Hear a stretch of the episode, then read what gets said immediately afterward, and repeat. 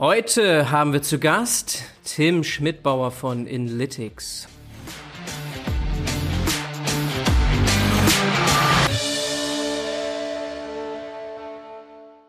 Hallo und herzlich willkommen, Tim. Danke, Bernhard. Ich freue mich, dass ich heute hier sein darf. Freut mich, dass es klappt, Tim. Wir werden heute ganz viel über LinkedIn Analytics sprechen. Genau darum geht's ja bei euch im Startup. Aber wir wollen auch dich ein bisschen kennenlernen, Tim. Erzähl mal, was hast du denn vorher gemacht? Wo kommst du her? Das ist eine schöne, äh, schöne Einleitung. Also tatsächlich ähm, bin ich branchenfremd. Ich bin gar kein Startupper. Ähm, sozusagen initial gestartet in die Berufswelt. Äh, ich komme von Daimler. Ich mhm. habe damals Mechatroniker gelernt, äh, war das 2016, 2017.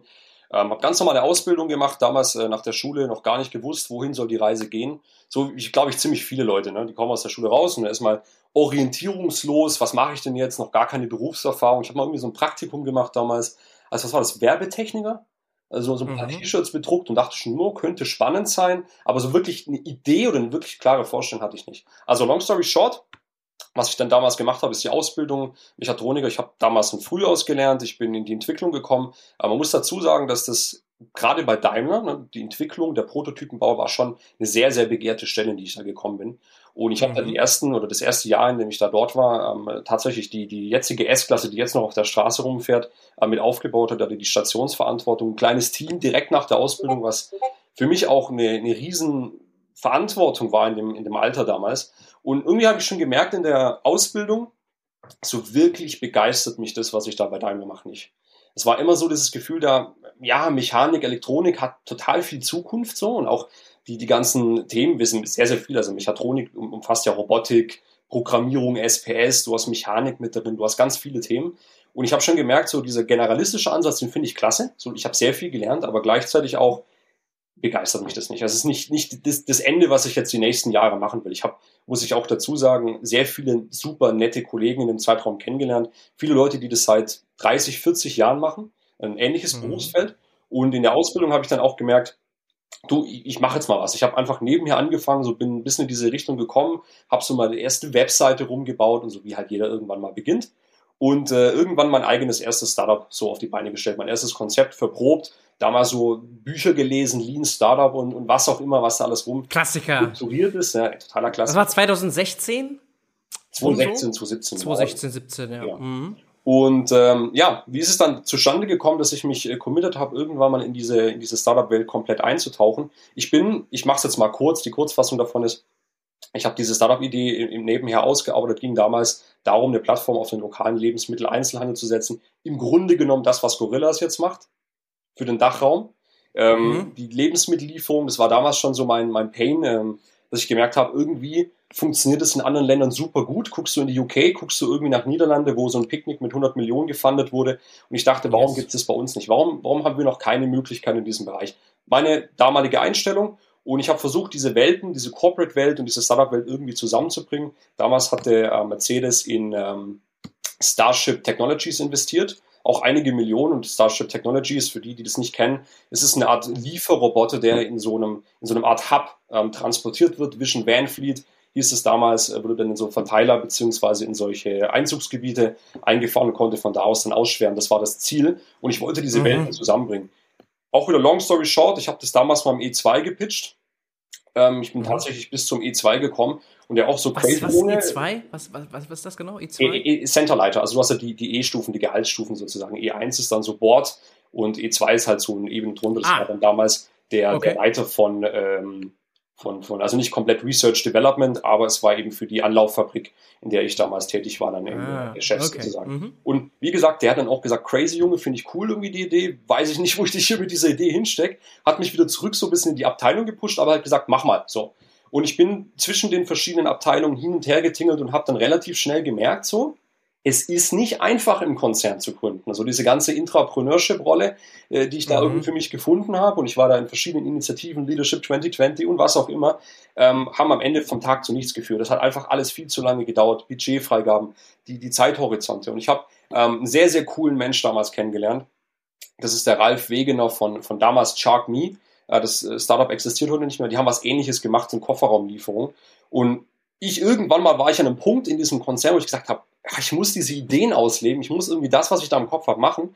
Und gleichzeitig habe ich gewusst, wenn ich es jetzt hier weitermache, dann versande das irgendwann.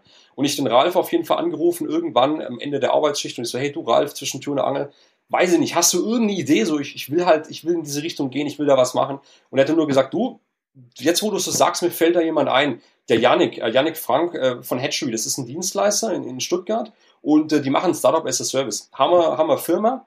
Und ähm, ich kann dich da mal mit ihm connecten. Und so ist das Ganze dann ins Rollen gekommen. Also, um das jetzt abzukürzen, mit dem Yannick habe ich mich dann ähm, getroffen und ich habe ihm einfach gesagt, ja. du, Yannick, das ist meine Situation. Ich will von Grund auf lernen, was es bedeutet, Startups zu bauen. Und wir saßen, ich weiß es noch wie heute, ähm, zusammen im, im Breitengrad war das, glaube ich, in, in Stuttgart. Und er meinte nur so, ey, okay, ähm, Tim, ich mache jetzt einfach mal ein Offer. Ich weiß nicht, ob es funktioniert. Du steigst bei uns als Trainee ein und wir gucken einfach mal. Also Marketing ist das, was wir gerade brauchen, Traction und so weiter. Let's go. Und äh, so ist meine Geschichte ins Rollen gekommen. So bin ich in die Startup-Welt eingetaucht, ohne vorherige Qualifikation, mit viel Interesse, mit viel Neugierde, mit viel Bereitschaft zu lernen und mit auch vielen Failures dazwischen. Das kann man natürlich auch immer wieder äh, trotzdem nur sagen. Es ist kein, kein Prozess gewesen bei mir so, der einfach von hier gestartet und dann ein Jahr später war ich dort. Viel mhm. Pain, viel Pain ist dazwischen, hat da stattgefunden, persönliche Weiterentwicklung, ganz klar. Ich habe erstmal mich neu erfinden müssen, auch in dieser Welt sozusagen äh, mich connecten zu können. Da bin ich ein paar Mal auf die Schnauze gefallen, aber ich denke, am Ende, das, was ich dann in diesen zweieinhalb Jahren, ist es dann daraus geworden, aus der Zeit bei Hatchery geworden ist, war wahrscheinlich die beste Zeit, die ich mir nur vorstellen kann. Unfassbar talentierte Menschen, unfassbar ähm, gute Kultur, die mir einfach gezeigt haben, menschlich und aber auch auf der Skill-Ebene, was es heißt, solche Projekte mit äh, zu, zu stemmen. Und vielleicht in, in Zahlen gesprochen, ja, es gibt Zahlen-Podcast, Daten-Podcast macht ja Sinn. Ne? ähm, ich habe damals mit äh, dann in dieser Zeit mit rund 35 Projekten, Startups gearbeitet, äh, unter anderem. Das ist viel. In zweieinhalb Jahren? Mhm. Absolut. Also wie gesagt, wir hatten sehr, sehr, also es ist eine ganz andere Welt, wenn es eine klassische Agentur ist. Ne? Dann hast du mhm. auch einen Durchlauf, du hast viele längere Projekte. Wir haben teilweise wirklich, ohne Witz, in drei, vier Tagen Geschäftsmodelle auf die Beine gestellt und für diese Companies validiert, was natürlich insane ist, ähm, je nach Format. Es gibt welche, die sind drei Monate lang, sechs Monate und manche auch kürzer in solchen Sprints und Hackathons. Aber am Ende waren es so um die 35 Stück. Wir haben der Female Company damals mitgekauft und also jetzt nicht ich, ich war Teil von der Company, von, von Hatchery und viele andere tolle Sachen für Daimler, Cola und so weiter Projekte mit ähm, validiert. Daraus sind dann auch tatsächlich Produkte entstanden in einigen Fällen. Und ja. dann mache ich die, die, die Sache noch kurz kurz. Ähm, danach bin ich dann noch zu Early Bird Coffee, habe ein Jahr lang den äh, Growth-Bereich äh, mit angeleitet im Bereich E-Commerce. Und da war schon für mich klar, also da war schon in Lüttix, die Idee war schon geboren, die war auch schon so ein bisschen in der Making, aber noch nicht fertig. Und ich habe das tatsächlich Teilzeit gemacht. Und äh, ja, dann im Endeffekt 2020, 2021, sorry, äh, im März haben wir dann äh, gegründet. Okay. Und Startup as a Service, das heißt, wenn ich richtig verstanden habe, so eine Art Excubation für Konzerne. Ne? Du hast ja gerade Daimler erwähnt, die wollen dann vielleicht ein Spin-off gründen oder so. Ist das so gewesen? Also für größere Unternehmen äh, Spin-offs bauen, Startups gründen? Absolut. Also ja. es gibt verschiedene Formate. Ne? Muss man sagen, es gibt jetzt nicht die Patentlösung, es ist immer so oder immer so. Wir mhm. haben zum Beispiel auch mit Pioniergeist viel zusammengearbeitet, die eben in diesen ähm, Projektgruppen strukturiert gearbeitet haben und wir haben aber auch zum Beispiel mit sehr kleinen Unternehmen gearbeitet. Wir haben äh, äh irgendwie ein Alphabet, Farmy zum Beispiel, auch super coole Jungs, die auch hier in Stuttgart sitzen, haben wir ähm, immer wieder mal Projekte mitgedreht. Aber unser das Core-Modell, sage ich mal, von dem von dem Agenturgeschäft, sage ich mal in Anführungszeichen, das war immer das. Also du hast Unternehmer an der Hand, die für dich ein, ein Startup sozusagen bauen. Das ist die Story. So sind wir letzten Endes äh, losgelaufen. Mhm. Okay, du hast also 2016, 17 rum so Blut geleckt, was Startups angeht. Du hattest damals schon die Idee, sowas Richtung Gorillas zu machen, was es ja noch lange nicht gab. Es gab natürlich schon Lieferservices, ja, Pizza-Lieferservices etc.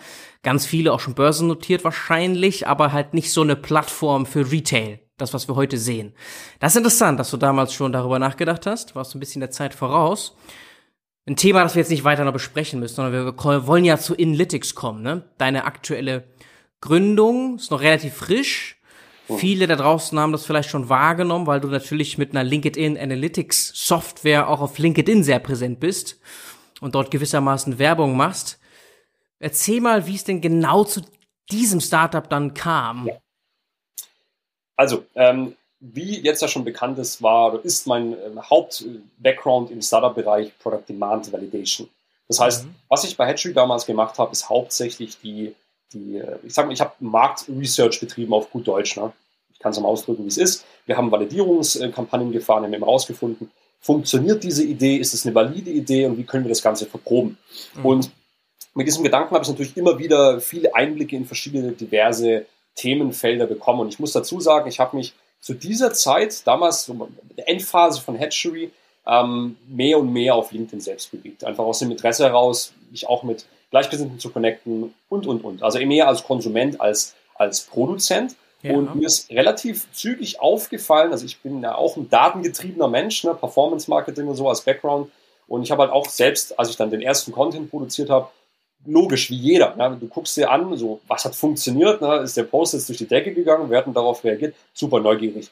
Und mit diesem, mit diesem Ansatz bin ich halt rein und habe auch recht zügig rausgefunden, hey, irgendwie glaube ich, bin ich mit dem Gedanken nicht alleine. Ähm, jeder 20. Post gefühlt war so, hey, wer kennt irgendein Tool, wie kann ich meinen Content analysieren, bla bla bla. Mhm. Auf jeden Fall, das Thema ist mir in den Kopf gekommen. Ich dachte so, okay, warum kein Tool dafür entwickeln? Warum nichts dafür bauen, wenn doch so viele Leute danach fragen. Und selber äh, habe ich nichts gefunden, was mich persönlich überzeugt hat. Und äh, ja, long story short, das war die Gründung, das war die Idee. Äh, da gibt es nicht viel mehr dazu zu sagen. Demand auf der einen Seite von mir selbst als, als Person und ja. gleichzeitig den Markt, den ich observiert habe, von dem ich dann eben auch diese, diese, dieses Feedback bekommen habe. Und du hast eine Frage. Genau, warst du allein dann? Also du brauchst ja dann eigentlich Mitstreiter. Du hast jetzt selber nicht den Programmier-Background, meintest du ja, ne? Kommst du aus dem, hast Datenaffinität, aber jetzt, wenn du so ein Tool aufbauen willst, ist ja direkt die Frage, wer baut das? Wie baue ich das?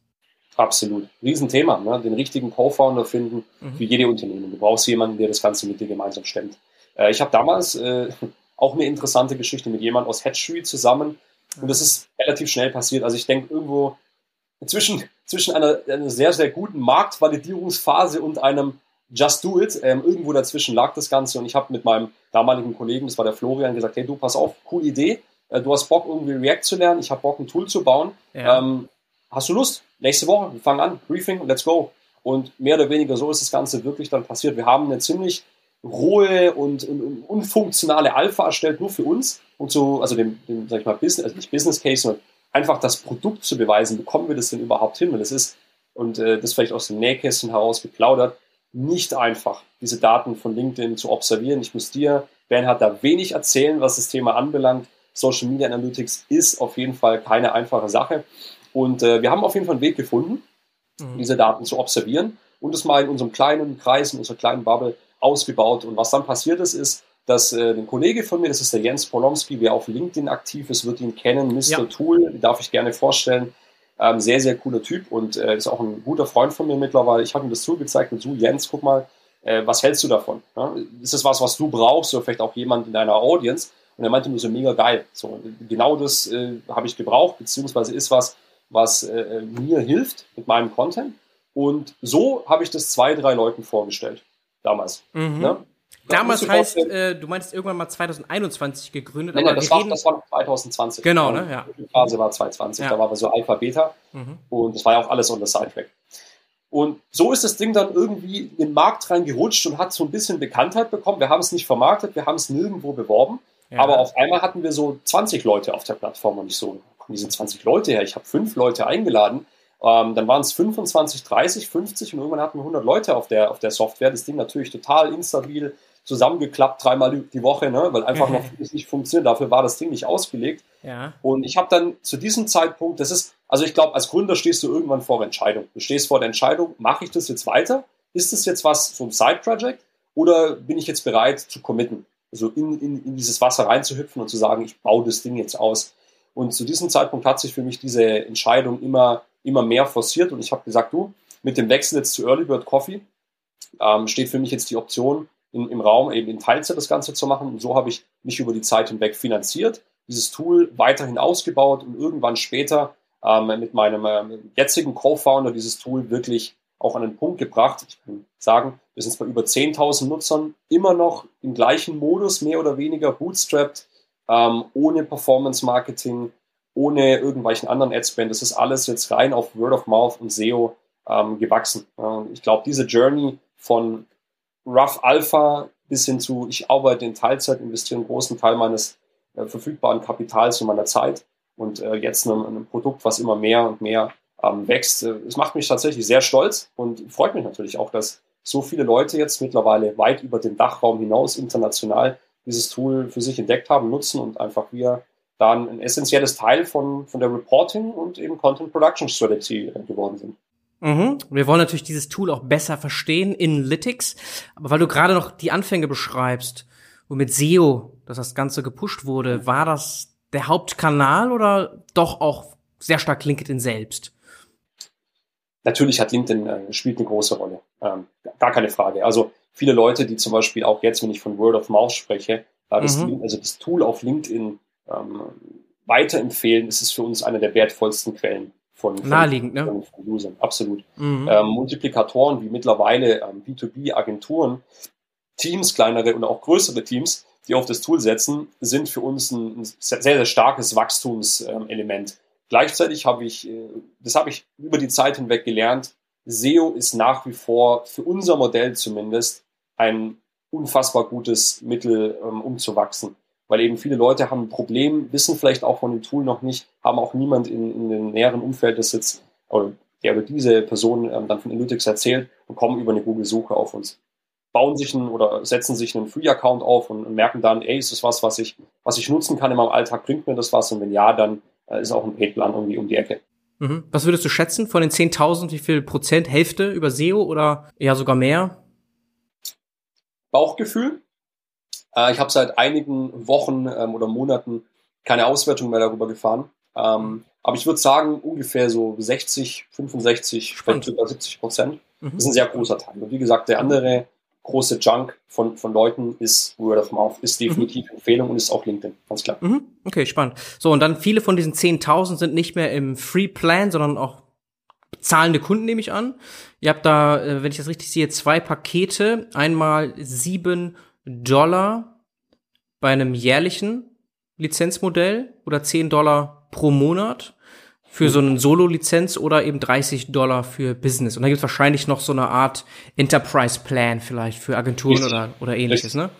Also zu dem Thema Pricing oder zu dem, was wir da ähm, identifiziert haben, es gibt Individuen, welche das Tool nutzen, die mhm. ähm, über den Solo-Plan oder über den Business-Plan wahrscheinlich den richtigen Plan auch finden. Mhm. Ähm, und für Teams, für Firmen, für Agenturen haben wir ein Custom Pricing. Custom also muss Pricing. Wissen, es, gibt eine, es gibt eine Bandbreite an, an äh, Requirements, die die Leute mitbringen, Firmen mitbringen für ein eigenes Branding und so weiter und so fort. Und wir sind da sehr offen, weil für uns ist, oder mal grundsätzlich meine Philosophie ist, wir wissen, dass wir nichts wissen.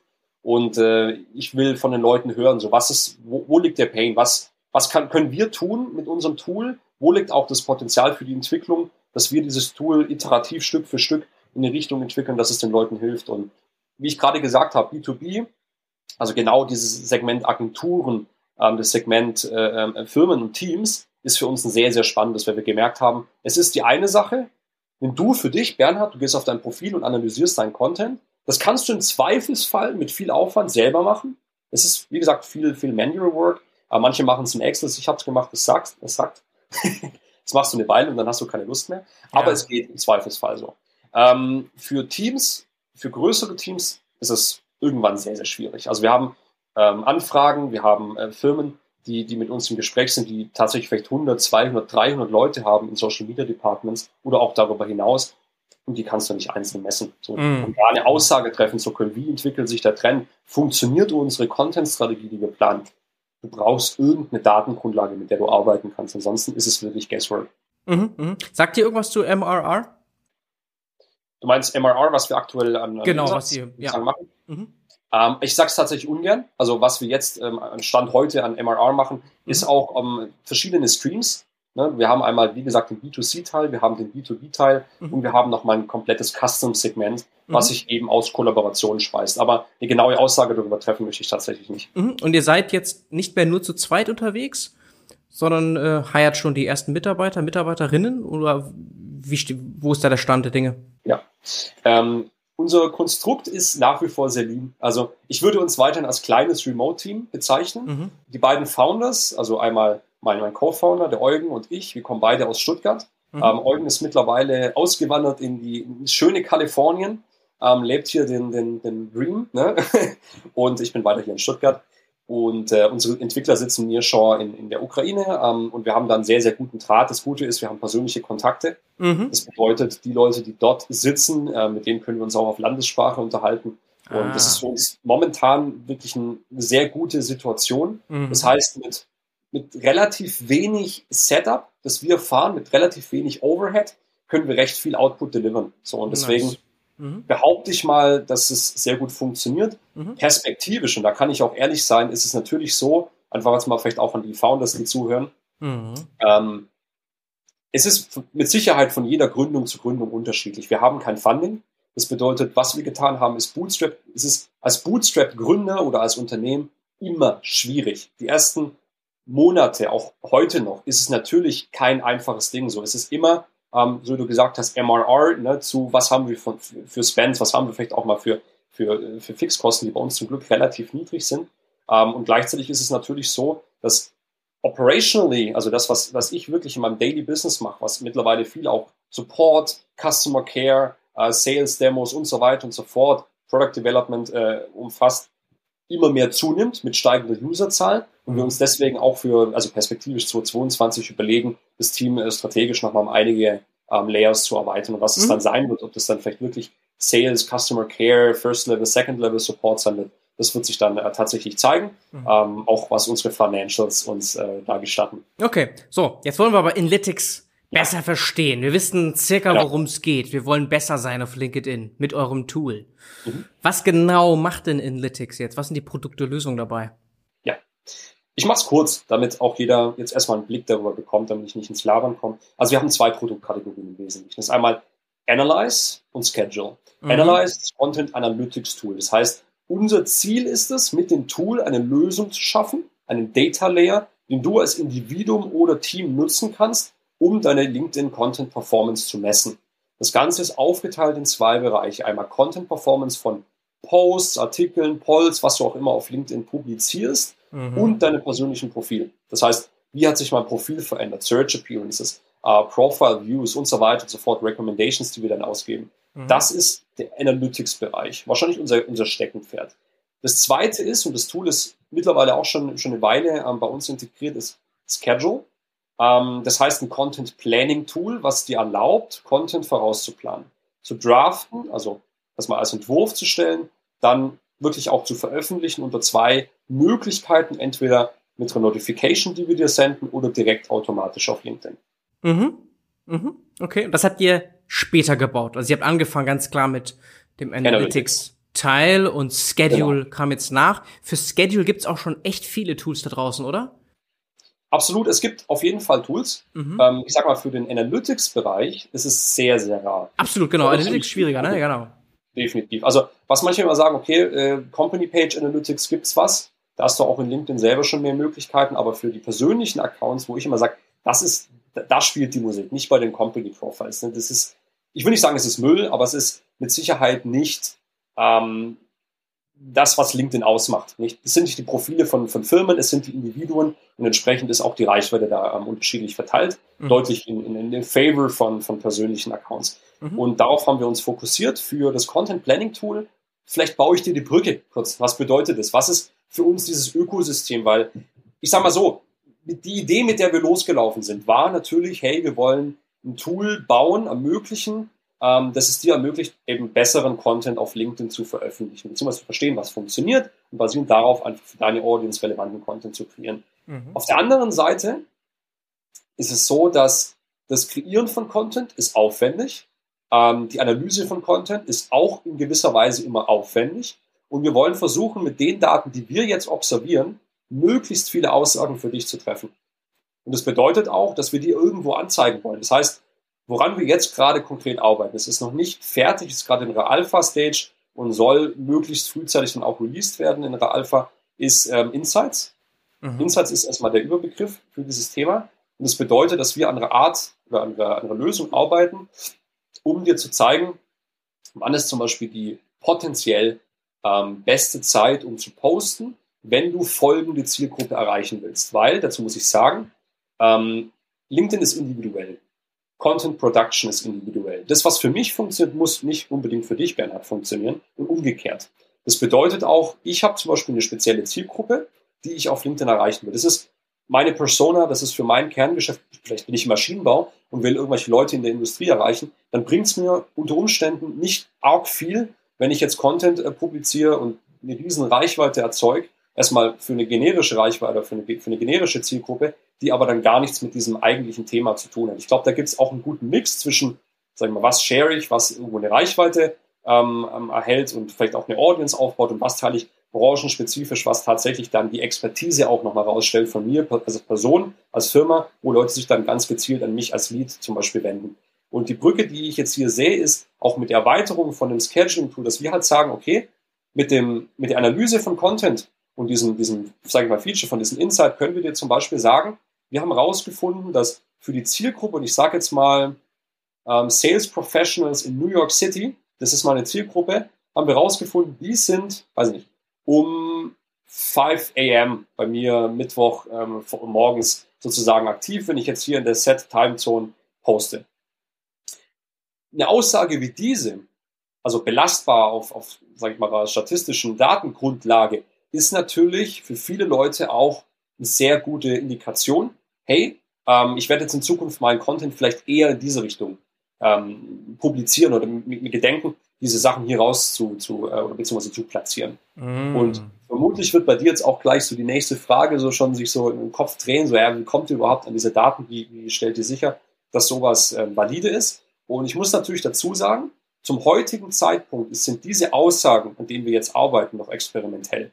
Das heißt, wir können noch nicht zu 100% sagen, werden diese Aussagen tatsächlich zu einer besseren Performance beitragen, weil es von vielen Faktoren immer abhängig ist. Das will ich als Disclaimer in den Raum stellen. Mhm. Es gibt keine absolute Wahrheit auf LinkedIn. LinkedIn ändert sich und das, was gestern funktioniert hat, muss nicht heute funktionieren. Aber es gibt gewisse Zusammenhänge. Ja, es gibt zum Beispiel die allgemeine ähm, Weisheit, dass 8 Uhr morgens ein sehr guter Zeitpunkt zu posten ist, wird immer wieder ähm, diskutiert. Wir zum Beispiel jetzt gerade haben herausgefunden, äh, und es ist auch nur eine vorsichtige Tendenz, dass es unter Umständen früher sein kann, also auch vielleicht schon 5 bis 6 Uhr morgens, könnte mal ein Test wert sein. Ich, drop's jetzt einfach mal mit, mit ein bisschen Vorsicht, weil das sind jetzt die ersten Resultate, die wir so aus diesen Tests ähm, beziehen.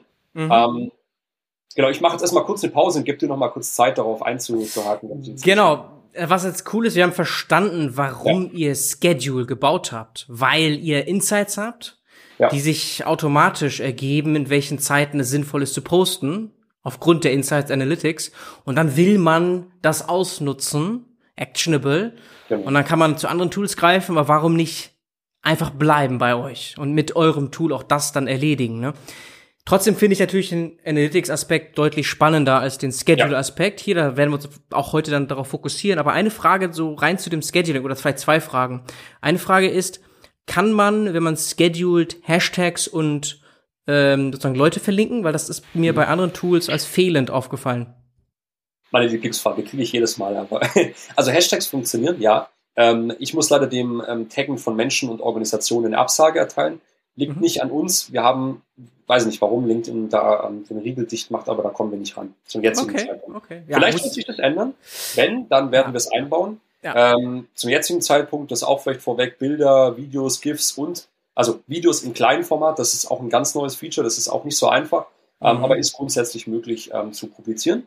Und für größere Videos mit Tagging-Funktionen, wenn ich jetzt zum Beispiel jemanden, wenn ich dich, Bernhard, direkt in meinem Post taggen will, yes. dann würde ich Folgendes machen. Ich würde vorschlagen, ähm, das ist eben bei uns möglich, dass du ähm, auf E-Mail-Notification umstellst und wir mhm. senden dann einfach eine Notification in dem Sinne von, hey, diesen Post wolltest du jetzt live stellen, Copy-Paste auf LinkedIn und dann cool. wird auch die Taggung äh, sozusagen durchgeführt. Okay, verstehe. Ja, man merkt ja an, diese Frage kriegst du oft.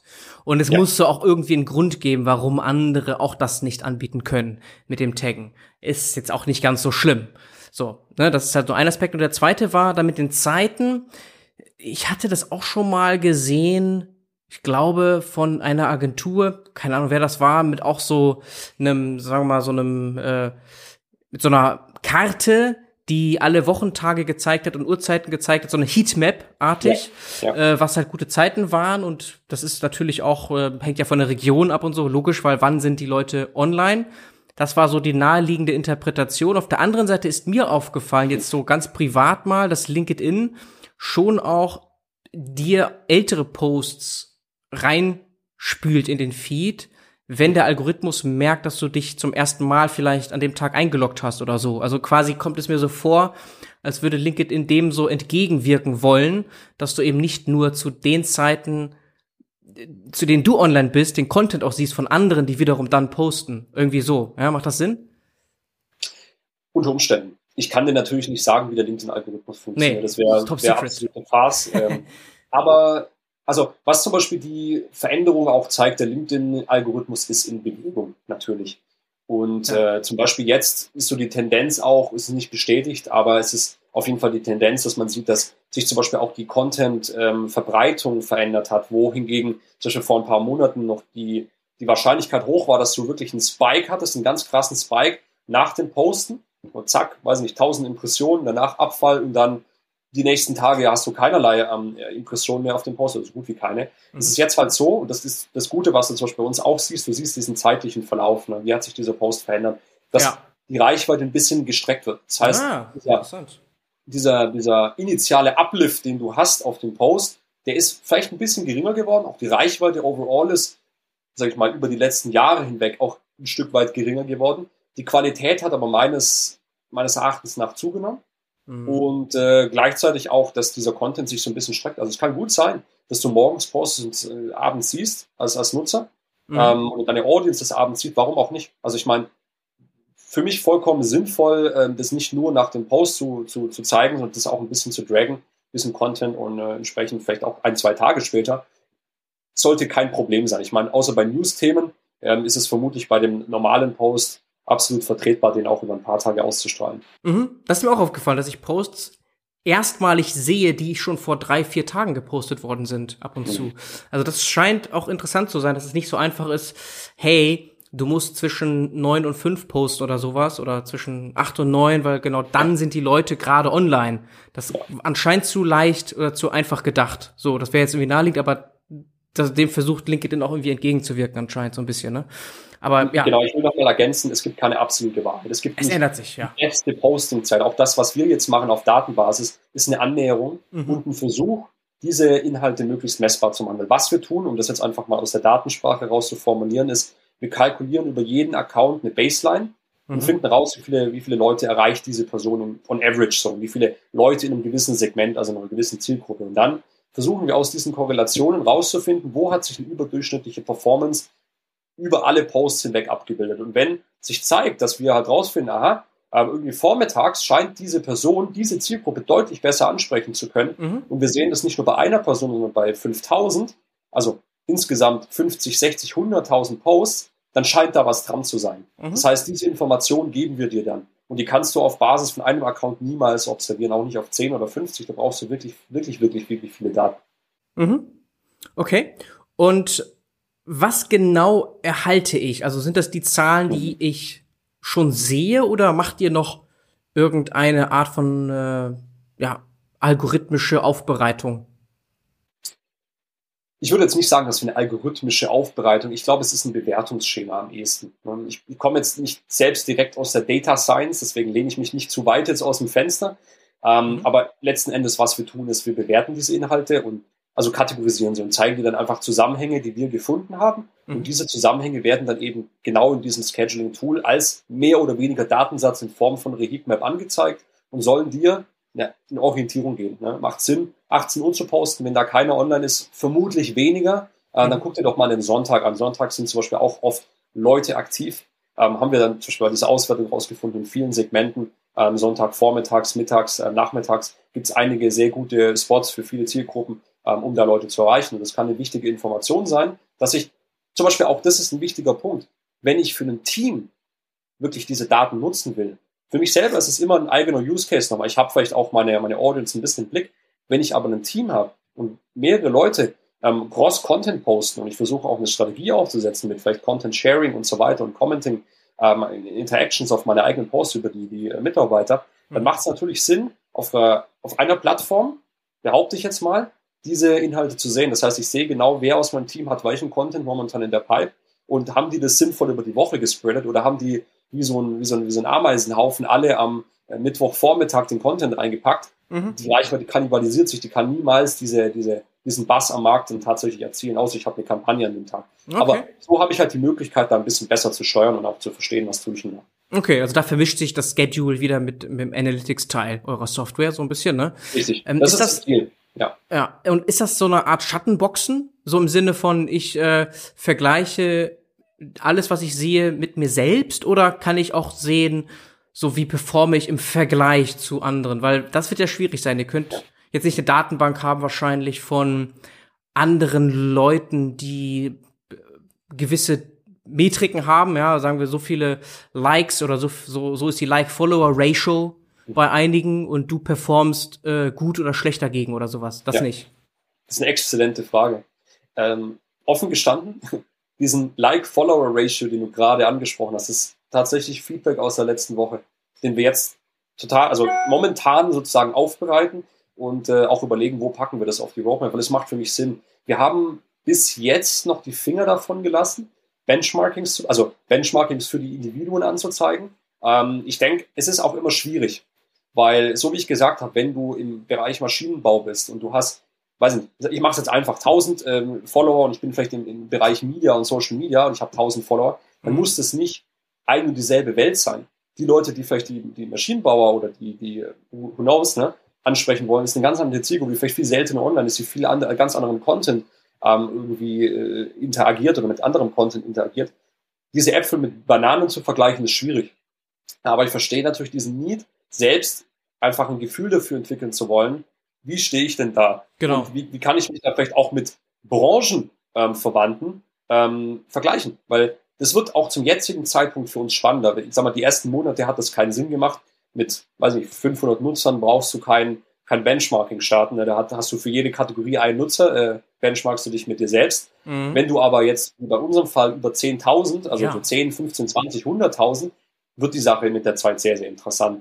Dann kannst du ganz andere Aussagen treffen. Du hast einen ganz anderen Pool an Informationen, die du wieder an die Nutzer zurückspiegeln äh, kannst. Und deswegen mhm. ist es was, was wir uns jetzt dann auch für, ähm, ich sage mal, 22 auf jeden Fall auch angucken werden. Okay, sehr cool, dass ich dann sehen kann, zumindest in eurer Nutzerbubble, wie stehe ich da? Stehe ich Exakt. gut oder stehe ich schlecht da? Genau, okay. Ja, das ist sehr eine cool. wirklich gute Idee, ja. Mhm, okay, spannend, macht total Sinn. Und was sind so typische wenn du jetzt einem Anfänger nur so ein paar Quick Wins geben wolltest, was sind so typische Fehler, die du ja wahrscheinlich äh, sehr stark sehen kannst im Tool? Also vielleicht auch hier ein bisschen mit, mit, mit einem relativen Auge drauf geschaut. Ich sag mal, es gibt grundsätzlich, wenn ich Content produziere, ob es jetzt LinkedIn ist oder Twitter oder irgendwas anderes, es gibt kein richtig und kein falsch. Erstmal. Ähm, es ist erstmal so, so ein, ich würde sagen, was funktioniert für mich und was eher nicht. So, und was ist auch mein Ziel? Was will ich denn auf LinkedIn überhaupt erreichen? Ich sage jetzt mal grundsätzlich, mehr Reichweite, mehr Engagement, mehr Kontakt zu relevanten Leads. Ne? Punkt. So, das ist erstmal, schätze ich mal, für die meisten Leute ähm, der wichtigste, das wichtigste Thema, mit dem sie sich beschäftigen. Ich denke, wichtig ist auch bei dem Produzieren von Content, es nicht zu verkopfen. Mhm. Daten hin oder her, äh, Content Scheduling hin oder her.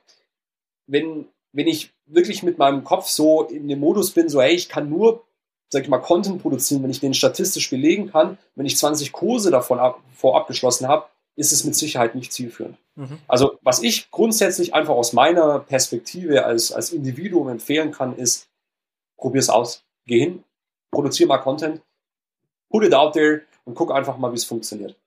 Mhm. So, mach mal deine 5, 6, 7, 10 Posts. Ja, und du kriegst ein Gefühl dafür, du kommst auch mehr in den Flow rein. Ähm, das ist ja auch so eine Sache, wenn, wenn ich sehr, sehr selten Content äh, äh, veröffentliche, dann tue ich mich auch schwer, wenn ich dann wieder so einen Neustart habe, so einen Kaltstart. Wenn ich jetzt wöchentlich Content produziere, wird es mit der Zeit immer einfacher. Wir bekommen Content-Themen. Ähm, ich weiß auch schon, ich kriege so ein bisschen das Gefühl dafür. Und ich denke, dass du das gar nicht, auch gar nicht unbedingt mit Daten ersetzen kannst.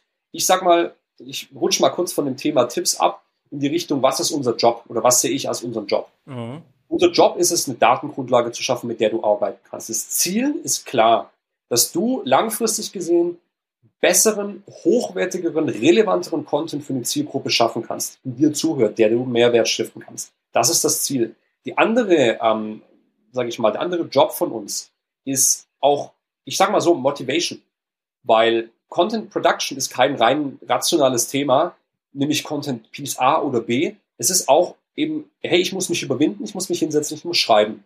Und mhm. wenn ich in einer Organisation bin und oder ich vielleicht auch als, als, als Leader von einer Organisation meine Mitarbeiter dazu bewegen will, Content zu produzieren, ist es vielleicht gar nicht so, so, so produktiv, zu sagen, Alter, ihr müsst jetzt mindestens einen Content Piece pro Woche publizieren, sondern vielleicht auch dieses positive Incentive halt zu haben, als Mitarbeiter zu sehen, guck mal, durch das letzte Mal, was ich da veröffentlicht habe, habe ich jetzt irgendwie zehn neue Follower bekommen, ich habe fünf neue Kontaktanfragen und irgendwie habe ich jetzt auch die letzten Monate einen ziemlichen Uplift gesehen. Das motiviert mich doch weiterzumachen. Mhm. Das heißt, erster Tipp würde ich sagen, verkopf's nicht. Ne? Mhm. Ähm, zweites ist auch, also sich selbst erstmal fragen, so was für eine Message will ich überhaupt rüberbringen? Was für ein Thema kann ich anbringen? Über was habe ich Ahnung? Was kann ich vielleicht auch irgendwo an meine, an meine Zielgruppe rausgeben? Im Zweifelsfall, und das ist jetzt eine rein strukturelle Geschichte, Text kürzen, Füllwörter rausnehmen. Bringt total viel. Ähm, einfach einen klaren Content formulieren. Mhm. Ähm, auch eine Sache, die man häufig sieht, Quick Win, äh, strukturiere deinen Content vernünftig. Ich sehe immer noch viele Leute, die einfach Fließtext schreiben. Ich persönlich tue mich schwer, Fließtext zu lesen. Ich würde es ganz gerne runtergebrochen haben. Die besten Posts von der Performance, die ich äh, observiert habe, sind meistens sehr, sehr kurz, sehr, sehr kurze Texte, knackig, ohne Füllwörter, Storytelling. So. Storytelling ist ein Skill. Ähm, ich könnte zum Beispiel auch sagen, es gibt Leute, die sich genau auf dieses Thema irgendwie ähm, fokussiert haben. Kevin Meyer kommt mir zum Beispiel im Kopf oder Uwe Grafenstein. Mega Leute, ähm, die sich auf LinkedIn bewegen. Robert Heinecke, Thomas Reck. Es gibt viele, viele Beispiele, die da ähm, aktiv auf LinkedIn dieses Thema halt auch, auch als Service anbieten. Mhm. Aber am Ende vom Tag ist es für mich so, der Content muss gut lesbar sein, er muss gut konsumierbar sein, er muss eine Message haben und er mhm. muss am Ende auch für mich relevant sein als Nutzer. Ja. Ähm, was ich auch noch mit an die Hand geben kann, ich schätze mal, auch mal was Persönliches zu teilen. Ähm, ja, LinkedIn wird so ein bisschen verschrien mittlerweile als das Facebook äh, von der Businesswelt.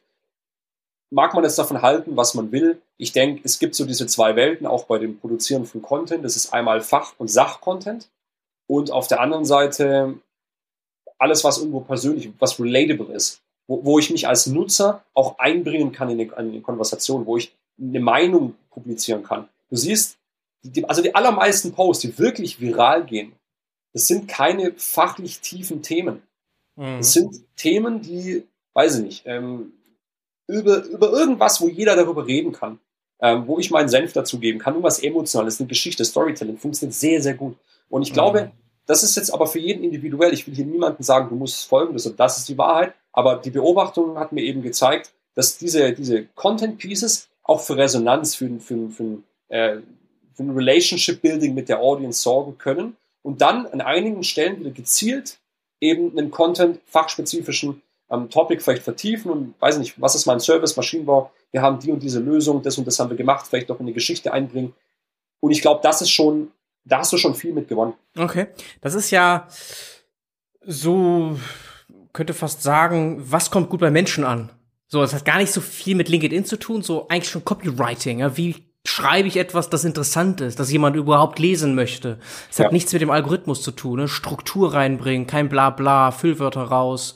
Ja, das ist halt auch Leute, es äh, muss ja kein Clickbait sein, aber erstmal überhaupt, dass es lesbar ist. So, das hat also einfach diese Komponente jetzt für dich vor allem oder auch so das Mindset, hey, selbst suboptimaler Content ist besser als kein Content.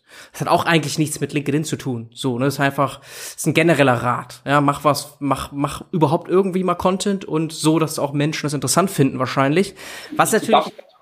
Ja. Ich denke, also zwischen suboptimalem Content und also gutem Content, ich, ich mache jetzt mal zwei Schachteln rein. Ja. Ähm, ich glaube, wenn du loslegst, ne, ich sage, ich bin selber kein Influencer. Das will ich auch kurz mal einfach in den Raum stellen. Ich ja. publiziere teilweise oder nicht teilweise, ich publiziere tatsächlich auch zu selten auf LinkedIn. Ich schaff's einfach operationally auch gar nicht, meine Zeit so gut zu splitten. Mhm. Also Hut ab vor jedem Content Creator. Ich respektiere das sehr. Mhm. Aber was ich eben auch sagen kann ähm, oder eben beobachtet habe, ist, wenn du jetzt über einen langen Zeitraum Content publizierst, was so gar nicht ankommt, also so, so wirklich niemanden erreicht und da auch gar keine Gespräche draußen stehen, ja dann sollte man sich schon mal fragen, okay, was kann ich denn da verändern? Also dann einfach weiterzumachen und sagen, hey, ich muss weiter grinden, schätze ich nicht, dass es zum Erfolg führt, ja. aber ins Rollen zu kommen, auf jeden Fall. Ja. Und da auch Fehler zu machen, ist ja. auch in Ordnung. Transparenz. Wer transparent sein kann auf LinkedIn, also ich kenne viele Beispiele von Leuten, die du dann sagst, hey Leute, ich habe irgendwie Content publiziert, keiner hat es gelesen, kann das geilste Storytelling daraus werden, so weißt du? Mhm. Also mhm. ich glaube, da gibt es viele Chancen, die man dann wieder nutzen kann. Mhm. Ähm,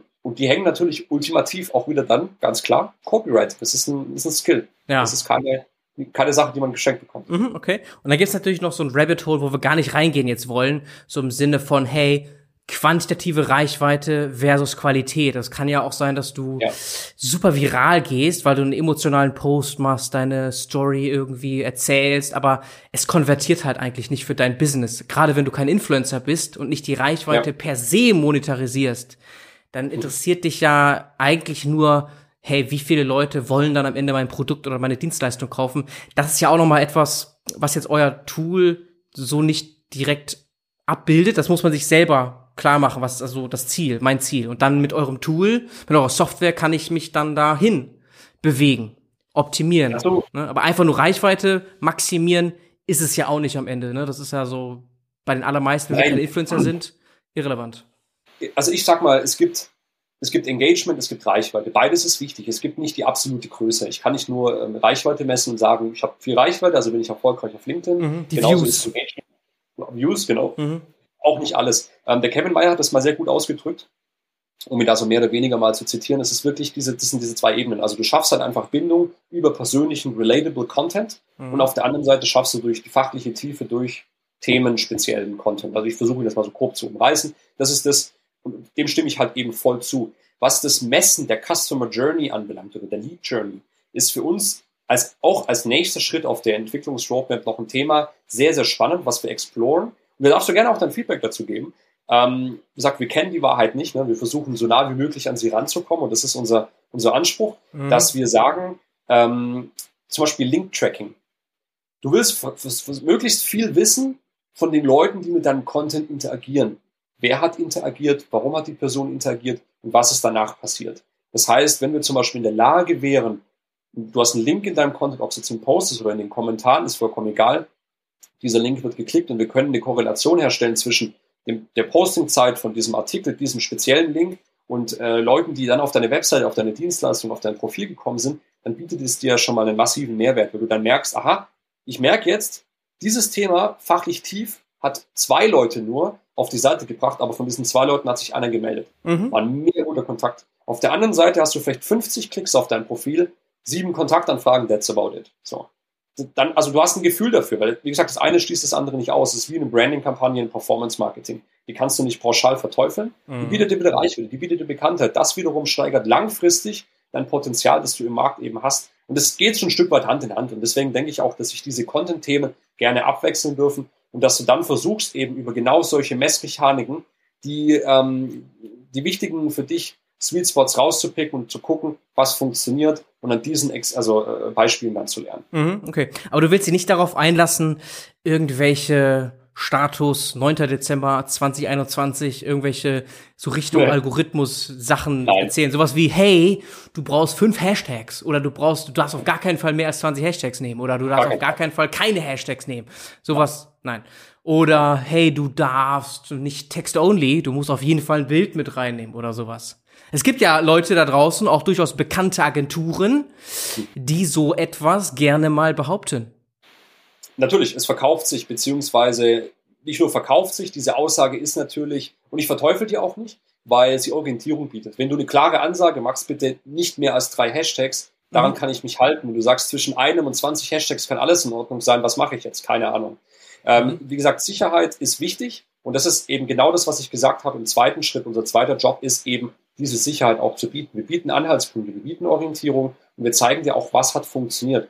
Und mit mhm. dieser Orientierung, mit diesem Wissen, befähigen wir, aus meiner Sicht befähigen wir eben auch Menschen, Individuen, Mitarbeiter, eben effizienter und einfach auch selbstsicherer Content zu veröffentlichen. So anhand von Sachen, die sich bewiesen haben. Und deswegen absolute Wahrheit, nein, natürlich nicht. Ähm, wichtige und auch relevante Insights, absolut. Mhm. Okay. Ja, ich wäre schon, du willst nicht. Hätte ja sein können, dass du trotzdem sagst, ja, also es ändert sich und es hängt auch ja. davon ab, in welcher Branche du bist und so weiter und so fort, aber du solltest schon Hashtags benutzen. Aber solche Aussagen machst du nicht. Sind sinnvoll. Ja? Klar, also wenn du mich darauf festnageln willst, dann sage ich dir natürlich, Hashtags sind ein Mittel zum Zweck. Ja. Und du kannst mit einem Hashtag auch relevante Leute in der, in der Suche erreichen, ja. die diesem Hashtag folgen. Deswegen, ja, ähm, ein bekanntes Beispiel, was auch immer wieder gerne genutzt wird, ist, versuch, das ist auch wieder logisches Denken, ne? auch viel logisches Denken. Wenn, wenn du einen Hashtag verwendest, dann, äh, wenn du 50 Stück nimmst, führt es zu Mehrwert. Was wird LinkedIn denken? Nein, natürlich nicht. Das mhm. heißt, habe ich zwei, drei Stück sinnvoll im Text verstreut oder unter dem Text, dann ist es relevant. Das hat was mit dem Thema zu tun, zu dem ich publiziere. Mhm. Ähm, die Hashtags, die ich gemacht habe, ist einer vielleicht groß, hat vielleicht eine Million Follower, der andere hat vielleicht 100.000 und der andere hat nur 700. Dann ist es auch, ich decke so ein bisschen die Range davon ab. Das heißt, ich habe einmal wirklich ein globales Thema, was ich anspreche, geht ein bisschen nischiger und noch ein bisschen nischiger und irgendwann bin ich extrem relevant. Also das kann ich empfehlen, das macht auf jeden Fall Sinn. Mhm. Ähm, drei bis fünf Hashtags, zwei, alles zwischen eins bis fünf sollte, denke ich, ein sehr guter Wert sein und auch größere und kleinere Hashtags mit reinzunehmen. Vielleicht nicht nur die globalen Themen abzudecken, halte ich für sinnvoll. Mhm. Aber du weißt, wie es ist. Ähm, wenn du dann im Zweifelsfall wieder davor stehst und sagst, es macht Sinn, sechs zu nehmen oder sechs große, dann nimm sechs große. So, ja. Das ist absolut. Ja, ja. Oder sowas wie als jetzt deutsche Content Creator. So, hey, ist es okay, wenn ich mal englischen und mal deutschen Content mache? Da kann man auch nicht viel zu sagen wahrscheinlich, ne?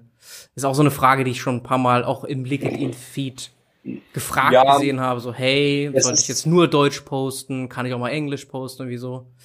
Es ist schwierig, weil dazu kann ich nur sagen, äh, du wüsstest nicht, wie es anders wäre. Ja. Das heißt, wenn du Deutsch und Englisch, ich poste Deutsch und Englisch. Ne? Ich habe meine deutsche, deutsches Following und mein englisches Following so ein Stück weit. Ja. Und äh, ich publiziere wechselweise, ist vielleicht okay. auch nicht optimal, vielleicht splitten manche diesen Content. Ja. Ähm, ich weiß halt zum Beispiel, die Leute, mit denen ich connected bin, die Deutsch sprechen, die sprechen auch Englisch so.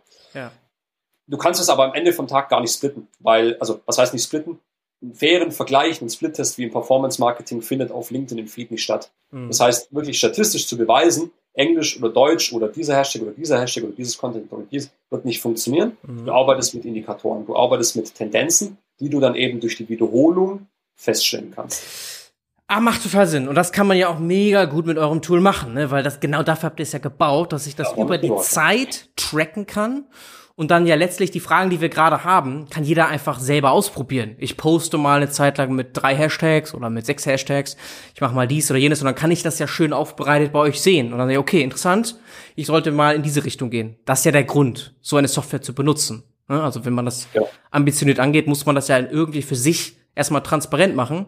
Und dann, äh, ja, und dann, klar, gibt's immer noch andere externe Faktoren. Was mir zum Beispiel aufgefallen ist, und das macht auch total Sinn, wenn du selbst guten Content postest, aber nicht so eine Varianz drin hast, sondern jetzt immer in diese Richtung postest, dann stumpft der Content so ein bisschen ab. Also Leute scrollen halt mal schnell rüber oder noch schlimmer wahrscheinlich, klicken irgendwann auf Unfollow. Und das ist ja, äh, also ich meine nicht im Sinne von, dass sie disconnecten, sondern du kannst ja einfach auf Unfollow klicken, ne? dass halt Leute einfach deine Posts nicht mehr sehen.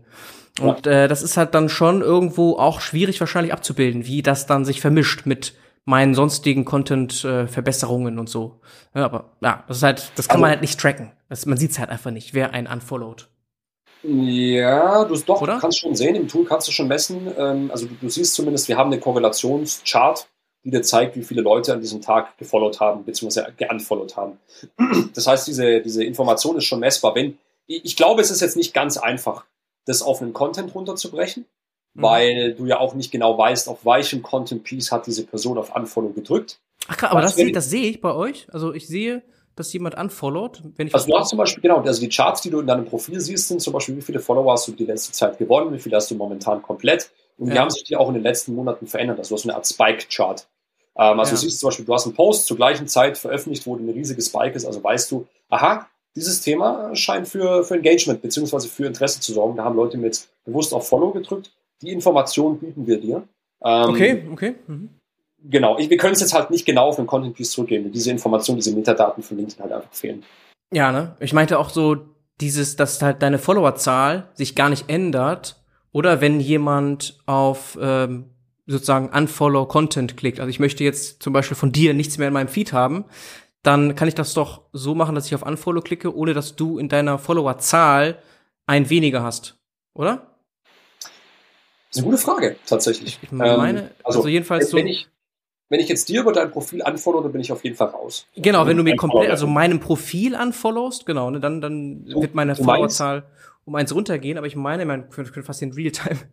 Also Weil- soll jeder selber mal ausprobieren, aber ich meine doch, weil das, wenn ich jetzt Ja. irgendwas sehe, was mich jetzt mehrfach nervt irgendwann, dann denke ich mir so, ja, will ich nicht mal im Feed sehen, dann kann ich ja irgendwie so äh, äh, diese Pünktchen da klicken und dann ähm, auf äh, diese drei Pünktchen, die nebeneinander sind, kann ich draufklicken und dann steht da äh, Stay connected, but stop seeking posts. Ja, ja, ja, ja. ja.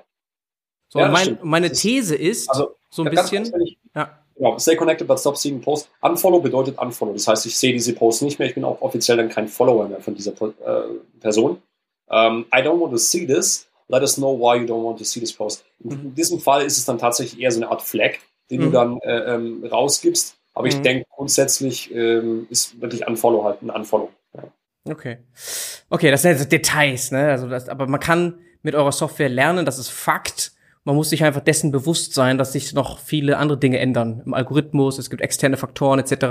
Da geht man mit einem gesunden Menschenverstand halt sozusagen ran. Ja, das ist halt nicht nur Daten, sondern auch so ein bisschen logisches Denken, Bauchgefühl. Ja, so die Verbindung macht's ja dann am Ende. Was mich noch interessieren würde, kann ich mit eurem mit eurer Software auch Ads eigentlich tracken und analysieren oder nur organisches, was ich poste?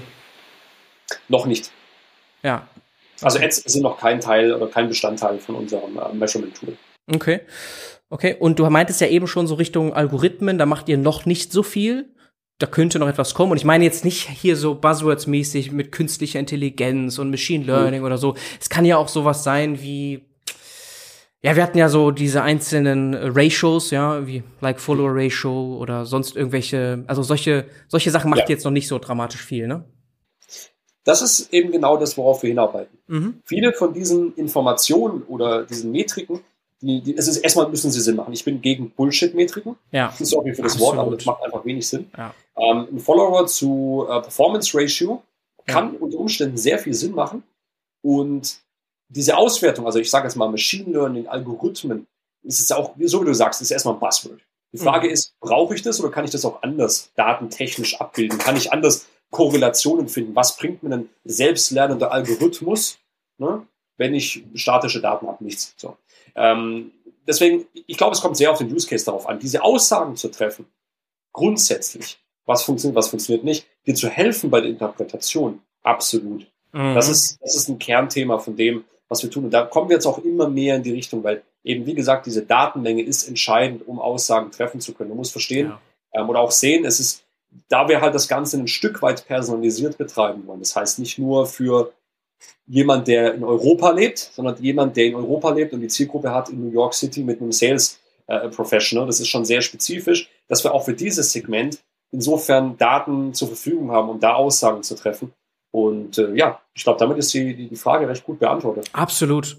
Also wenn es nur in Anführungsstrichen die Daten wären, Ja. die LinkedIn schon bereitstellt, allein das mal besser zu visualisieren, aufzubereiten, ist schon ein riesiger Mehrwert, weil das auf LinkedIn ziemlich unübersichtlich ist. Ne? Also muss ich da mehrfach durchklicken, bis du deine Zahlen mal hast und dann hast du die immer noch nicht schön aufbereitet über die Zeit, dass du da sofort sehen kannst, okay, das war jetzt hier mal gut und schlecht. Also allein das bringt ja schon massiv Value, einfach das mal schön aufzubereiten für genau diesen Use Case, den man dann hat. Ja, ich will halt einfach analysieren meine Posts, sehen, wie die performt haben. Ja, da muss ich nicht groß noch Magic machen. Ja, Aber das wäre so die nächste Frage wahrscheinlich. Was könnte man denn zusätzlich noch machen zu den Daten, die man schon auch anderweitig auf LinkedIn sehen könnte, wenn man sich Mühe gäbe? Ne? Und die, in die Richtung geht's dann für euch, dass ihr noch wahrscheinlich mehr Intelligenz sozusagen reinbringt. Mehr Tiefe, Mehr Tiefe. Breite. Ja, ja. Also Ideen gibt's en masse. En masse, ja klar, Kann muss ich sagen. fokussieren. Ne? Noch mehr. ja, Aber um, um dir da so ein bisschen einen Einblick zu geben, über was wir nachdenken. Das, was ich gesagt habe, Link-Tracking ist eine weitere Metrik, die das ist heute spannend. Das ist die, mega spannend, ja. die, die tatsächlich diese, diese Customer Journey nochmal mehr abbilden könnte. Das ist auch eine Hypothese, wir wissen es heute noch nicht. Ja. Aber alles, was wir machen können, was diese Tiefe und die Relevanz dieser, dieser Daten, dieses Datenstreams steigert, der soll unser Ziel sein. Mhm. Und da gibt es mit Sicherheit viel, was wir heute machen können oder vielleicht auch in Zukunft mit neuen Daten, who knows, ähm, Mhm. dann anstellen können. Aber jetzt ist, wie gesagt, unser Ziel erstmal, die vorhandenen Daten insofern zusammenzubringen, dass wir diese erste Layer von Aussagen oder diesen, diesen Insights eben treffen können und dann dieses Feedback erstmal zu verarbeiten, was tatsächlich historisch gesehen meines Wissens nach auf LinkedIn noch nie getan wurde für persönliche Accounts. Und dementsprechend sind wir natürlich auch sehr, sehr hyped auf dieses Thema und um zu schauen, wie, wie kommt das an. Und dann gebe ich dir vollkommen recht. Ähm, tiefer in die Materie reinzugehen, ist ein logischer nächster Schritt. Okay, das wäre schon so ein bisschen Ausblick und wir sind auch fast am Ende unseres Gesprächs, aber bevor du noch die letzten Worte hast so für die nächsten Milestones, eine letzte Frage hätte ich schon noch. Ja. Was mich sehr interessiert, ist so Fake. Ja, weil wir das äh, kennen wir auf Instagram und auf anderen Plattformen ist das enorm, enorm, weil natürlich Influencer oder Pseudo-Influencer allein durch das Kaufen von Followern und Likes äh, echt ja scammen können. Also einfach de facto sehr viel Geld machen mit Fake.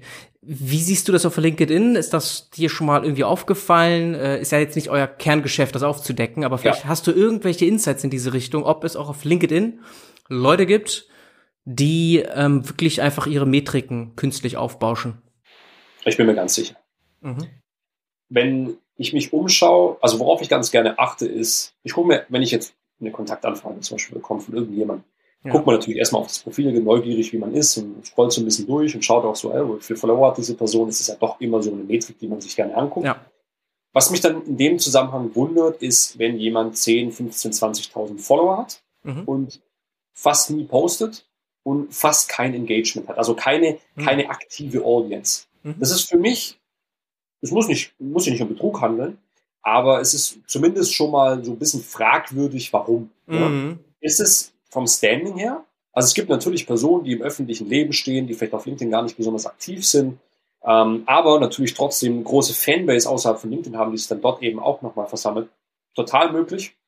Wenn das nicht der Fall ist, dann äh, darf man sich schon die Frage stellen, äh, wie kommen diese Follower zustande? Mhm. Ich bin in diesem Markt, muss ich auch offen sein, nicht tiefer involviert. Also ich, ich weiß jetzt nicht über die gängigen Praxisen äh, oder Praxen Bescheid, was jetzt irgendwie Follower-Zukauf oder ähnliches ähm, anbelangt. Aber ich bin mir ziemlich sicher, äh, LinkedIn ist eine Plattform, ist die Business-Plattform schlechthin. Wenn ich auf Fiverr eingebe, LinkedIn, äh, weiß ich nicht, Follower-Building, ich bin mir sicher, ich kriege jemanden für 5 Dollar dazu, mir 200 Follower zu verkaufen oder mehr. Also da, okay, Absolut, ne, wahrscheinlich. Genau, ist nicht dein Core-Business und soll uns auch nicht weiter interessieren.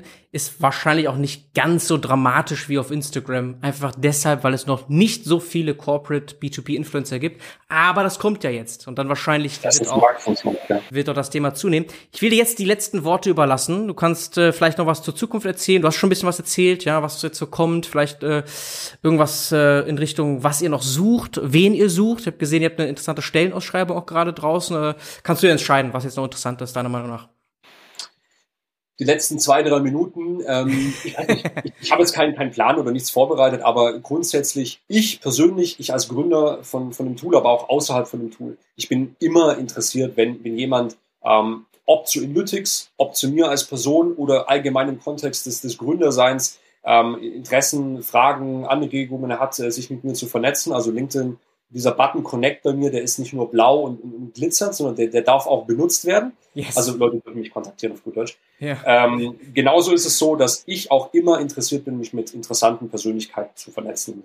Wenn Leute Expertise haben, gerne über, über ihr Fachgebiet sprechen oder einfach das Gefühl haben, dass eine Connection Sinn macht, dann ja, feel, feel free, ähm, der, der jetzt zuhört, ähm, einfach mir eine Anfrage zu schicken und sich äh, zu vernetzen.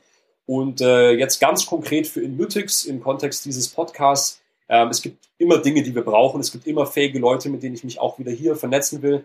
Ähm, wir haben jetzt Stand heute für das Core-Business von Analytics ähm, noch jetzt für 2021 keine, keine aktive Ausschreibung, die wir jetzt gerade ähm, ähm, sozusagen besetzen wollen oder keine Position, die wir besetzen wollen. Für 2022 wird sich das dann äh, schätzungsweise auch ändern. Und äh, schätzungsweise Sales, Support ähm, äh, wird wahrscheinlich im Fokus stehen. Mega spannend, Tim. Mega spannend. Herzlichen Dank für deine Zeit und die Einladung geht raus an alle. Vernetzt euch mit Tim. Verlinke ich auch in den Show Notes das LinkedIn-Profil von dir. Aber man findet dich ja auch so sehr schnell. Tim Schmidt. Man findet Ein Allweltsgesicht wahrscheinlich. nice. Cool, Tim. Herzlichen ja. Dank mega, hat mich sehr, sehr gefreut und ich danke dir nochmal für die Einladung. Sehr angenehmer Podcast und äh, ja, war geil, heute hier zu sein. Danke. Sehr gerne, wir haben viel gelernt. Ciao, ciao. Ciao.